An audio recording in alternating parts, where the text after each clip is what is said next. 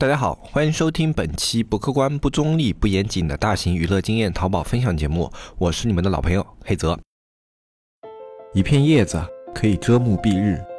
一番良言可以醍醐灌顶。我们在前方披荆斩棘，希望后来者一帆风顺，共享商业智慧，共享创业成功。欢迎收听本期纸木淘宝内训。我们在做淘宝的时候啊，经常会遇到一种问题，就是如何去调整宝贝的优化。比如说我在外面，我也可以看到很多的课程，像标题优化或者说主图优化之类的课程，我可以看到有很多，但是他们的那些方法很难去学，嗯，因为他们涉及到大量的一个数据啊，比如说啊，这里一个标题，我要看什么什么词啊，它的一个词量怎么样，然后它点击率怎么样，竞争率怎么样，我根据去它什么什么去做一个 Excel 表，然后根据 Excel 表里面进行排序，然后排完序以后，然后去挑选，挑选完以后，然后选出一个最好的词怎么怎么样，然后组合标题或者说优化标题怎么怎么样的，哎，这个过程非常的长，非常的繁琐，但实际上来说啊，它里面这种一个过程呢，有很多炫技的成分在里面，它更多的是为了让你感到眼花缭乱啊。它这样的一个选词有用啊，它当然是通过了这样的一个选词方法去选出了一些点击率高的词，或者说转化率高的词，或者说竞争度小的词啊，有它自己的用意。但是它这样的一个过程是相对来说偏比较繁琐的。那今天这一次分享呢，我们给大家通过一个更加简单的方法去给大家做一些宝贝优化的思路啊，这里面可能包括一些主图的思路、标题的思路啊，还有一些我们在运营上面的思路，都会简单的跟大家涉及到。如果你对这方面的东西感兴趣的话啊，想让自己的宝贝做一期提升，你就可以听一下今天我们这一期的节目分享。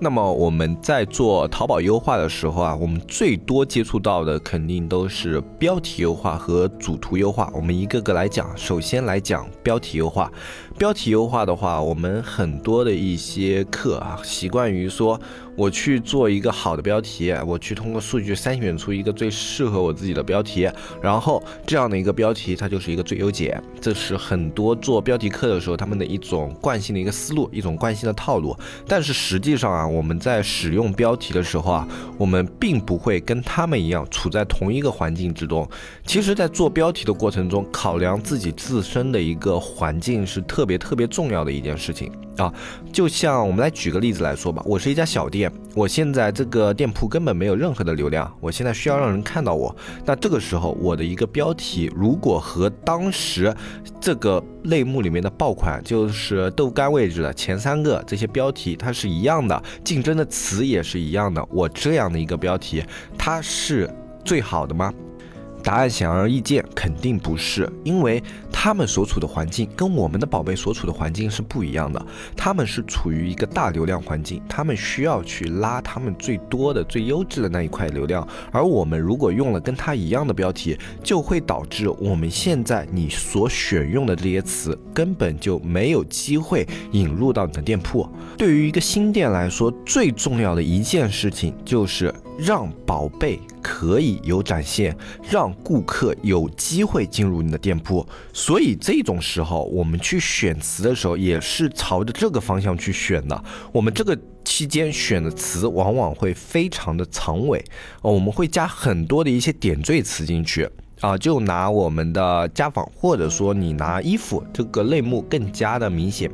雪纺连衣裙轻纱，然后像二零一九，然后夏款这样的词都是特别大的词啊。那我们想要去做一些啊个性的，都是通过三个以上的组合来进行实现的。比如说二零一九仙气啊，然后雪纺啊，怎么怎么样的这样一个比较长的，能有四五个词的一个词，它的一个竞争度可能就没有那么大了。当然在连裙这样的类目，它依然是一个大词啊啊，虽然它有三五个词进行组合，但它依然是个大词。但是它的竞争度比起什么雪纺连衣裙，比起二零一九新款连衣裙这样的词，肯定要小很多。对吧？那我们的一个新店，它的词就应该往这个方向去靠，而不是说我去把我标题里面的一些形容词啊啊，一些那种比较呃可以拉流量的一些热词啊，像什么 ins 风啊这种啊网红啊这样的一些热词啊，你去把它给删掉。这些词它可能在数据上的表现层面没有那么的好，你去看它的一个展现量、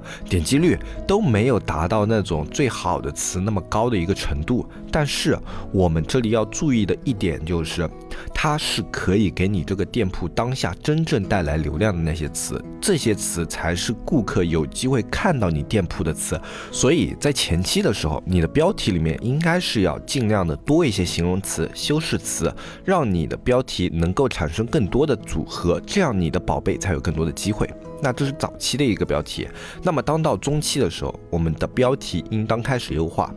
正是因为你早期取了一个这样的标题，所以你在中期你才会有优化的空间。像很多人他们去学标题的时候啊，他们会那种讲师跟他们说，哎，你这个标题你去学，按我这个方法你做出来这个标题就是最好的，你不用动了啊。后期的话只要看一下数据，比如说点击率低的，你给他换一个点击率高的，这样去调整。哎，你听起来也没什么毛病，对吧？哎，他好像就是在说这个词，去看一下跟直通车一样，点击率低的你就不要了，点击率高的你换进来啊，这样听起来是没有毛病。但是对于我们店铺来说是有问题的，因为很多情况下你去用了他们那样的方法，然后选出来的一个词，它往往很多情况下没有展现，没有展现就没有数据基础，没有数据基础就没有一个优化空间，这会形成一个悖论。所以在我们早期运用我们刚刚这个样一个初期思路去做出一个标题以后，在中期的时候你会有优化空间，因为你在早期的时候你加了大量的修饰词、形容词，然后让它去组成长尾，在中期的时候你会发现有很多的一些修饰词和形容词，它获取流量的能力较差。也不是说它点击率低，它可能是点击量特别少，或者说它点进来的那些流量啊，它的一个转化率特别的低。这种时候我们关心两个点。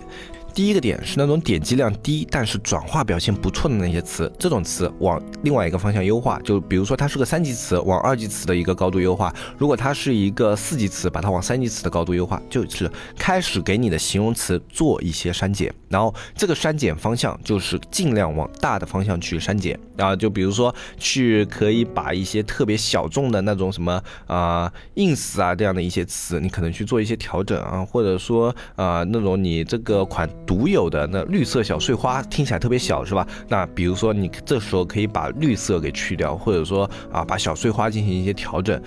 通过这样的方式，你的标题在进行一个新的架构以后啊，它会变成一个更大的一个标题，它里面涉及到的词会从原来那种四五级的长尾词变成一个到二三级的长尾词，它会慢慢的向一个主流标题去靠拢。而在这样一个优化的一个过程中的话啊，你的一个引流的能力啊，你这个宝贝它能够引流的上限也会慢慢的显示出来啊，它因为点击率比较好，转化率比较好，它的一个表现是会上升。的流量表现是会上升的，那么当它不能够上升的时候，可能就是你这个宝贝目前表现的一个极限。那在这个时候，我们还有一个去看你这个词是否需要去调整的另外一个维度是生意参谋。生意参谋里面呢，你每天可以看到你这个标题它一个入店关键词，通过入店关键词里面，我们可以看到它的一个啊近段时间的一个加购啊、点击啊、转化这一类的数据。那么我们在看了这一些数据以后，你会知道我可能有一些。长尾词的表现特别好。那首先我们在运营的过程中，你可以着重对这些长尾词进行运营，包括你去直通车里面给这些词也加进去，让他们能够引入更大的流量。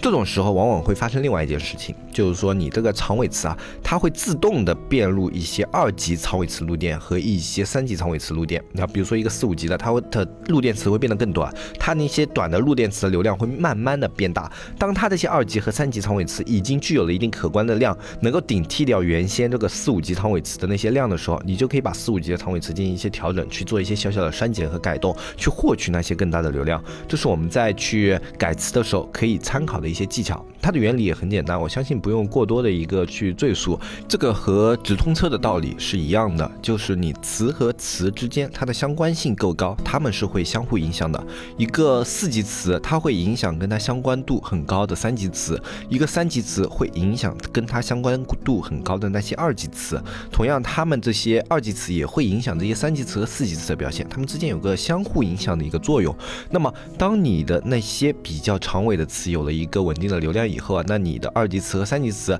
它们的一个访客数上升，那等到它们顶替掉原有这些四级词的流量表现的时候，你那些四级词里面那些装饰词就可以开始去做一些调整。这是我们去做标题调整的一个思路。当你这个标题已经调整的比较完善，已经没有那些特别小的词的时候，它就就已经是一个可以去做主流竞争的一个标题了。往往这个时候，你的宝贝它的一个表现也应该是相对来说非常不错的了。呃，因为一般表现那种比较差的宝贝，或者说一般的宝贝，他们是没有机会去把标题调整到那么大的词的。他们往往是需要那一些比较长尾的词，给他们带来一些那种比较小的流量，他们才能维持这个宝贝的运作。嗯，这是我们在标题上面给大家的一些建议。那么关于主图，主图这方面的话，其实很多人都会去问，就我怎么做出一张好的主图？这个问题我们也说过比较多次。一个好的主图，你是需要测出来的，而不是靠做出来的。就做也是一个过程，我们需要去呃做不同的风格，做不同的类型去进行尝试。然后尝试完以后，你往往都是要去直通车测的，你要去测出来这个主图它的一个点击率表现是怎么样的。我们要选取点击率最好的那一张图作为主图，不管是新宝贝还是老宝贝，这一点都是一样的。我们选取的永远是点击率比较好的那一个去作为主图。那么这里的主图的话，大家理解往往最多的是首图。但我们在做淘宝的时候啊，首图里面是有五张图的，特别是在手机淘宝上，大家有一个浏览习惯，就是进入这个宝贝以后啊，它可以横滑四张，就总共有五张，它可以再滑四次。那这里面这四个图，它往往是顾客看到你宝贝的第一反应。就他在进入你这个宝贝的时候，他第一个看到的不是你的详情页，而是这五张图。所以这五张图传达的信息是非常重要，他们所起的一个作用也是不一样的。首先，首图它起的作用就引流量，所以它的一个唯一目的就是点击率。当然，这个首图你也不能为了点击率去做的特别夸张啊。就之前我们以前的话，类目里面有一些做直通车的，那时候是特别久之前啊，那大概要淘宝开了也没多久吧，三四年的时候。往前推也要大概四五年了，那么那个时候呢，直通车管禁还没有那么严，有的人会用那种擦边球的图片啊，啊，就比如说比基尼的那种美女啊，或者怎么怎么样的，然后他们会去作为一个点击率的直通车车图，这种车图的点击率往往都是非常非常高，但它转化率一定都是没有的，而且甚至这个宝贝他们都不会去浏览啊，但是它能够起到的一个作用就点击率特别特别的高，那这样的点击率是没有意义的。首先，这样的点击率至少跟你的宝贝要有相关，那最好相关度是要有的。啊，因为没有相关度的话，就会影响你的转化，而影响转化以后，这个宝贝就无法成为爆款。所以我们在考虑点击率的情况的一个前提就是跟宝贝相关啊，这一点是一个前提。然后在第二步的时候，我们往往是要做出一个最高的一个购物兴趣啊。什么叫最高的一个购物兴趣呢？就是你要能够引起这个客户对你宝贝的一个印象，你能够在他脑子里留下东西。因为很多人他在购物的时候啊，他会看很多东西。这个时候，你的宝贝能不能给客户留下一个购物印象就特别的重要。比如说像有的文案，你比较烂大街的话，那就是啊，就是比如说像家纺类的轻柔棉华什么什么的这样的，你所有的店铺都可以看到，那没有什么感觉。但是你如果加入一些类似于像类目爆款，今日八折出售啊，或者说啊加入一些啊什么双十一的一些文案啊，比如说呃上款几天啊狂销多少件，或者或者说啊，一万件从无差评，哎，类似于像这样的一些文案，它会让客户对你这个宝贝有一些记忆。啊，它能够植入客户脑中一些东西。那不管这个东西它是哪一方面的，至少这种东西比较吸引客户的眼球，能让他有所记忆。那这个时候，当客户他翻到后面的时候看不到满意的，他会回头想前面的宝贝。然后这个时候你能够给他记忆的那些宝贝，他会印象比较深刻。然后他可能会特地去找你那一款。这就是第二张图的一个作用，给客户留下印象。那么当第三张图的时候，我们就可以加入一些促销文案啊。或者说加入一些那种能够激发客户购买欲的一些这种搭配组合文案，或者说运营文案都是可以的啊。这个第三步开始的话，就是一些对前面两张图的补充啊。你可以是你价格优势，可以是产品力的一个优势，反正把你产品最优势的地方啊，给它展现在第张第三张图里面。如果第三张图说不完，放在第四张图里面，那么当第五张图的时候，我们就需要去做一个白底图，这个也是必须的，因为白底图。现在涉及到你很多的一个流量获取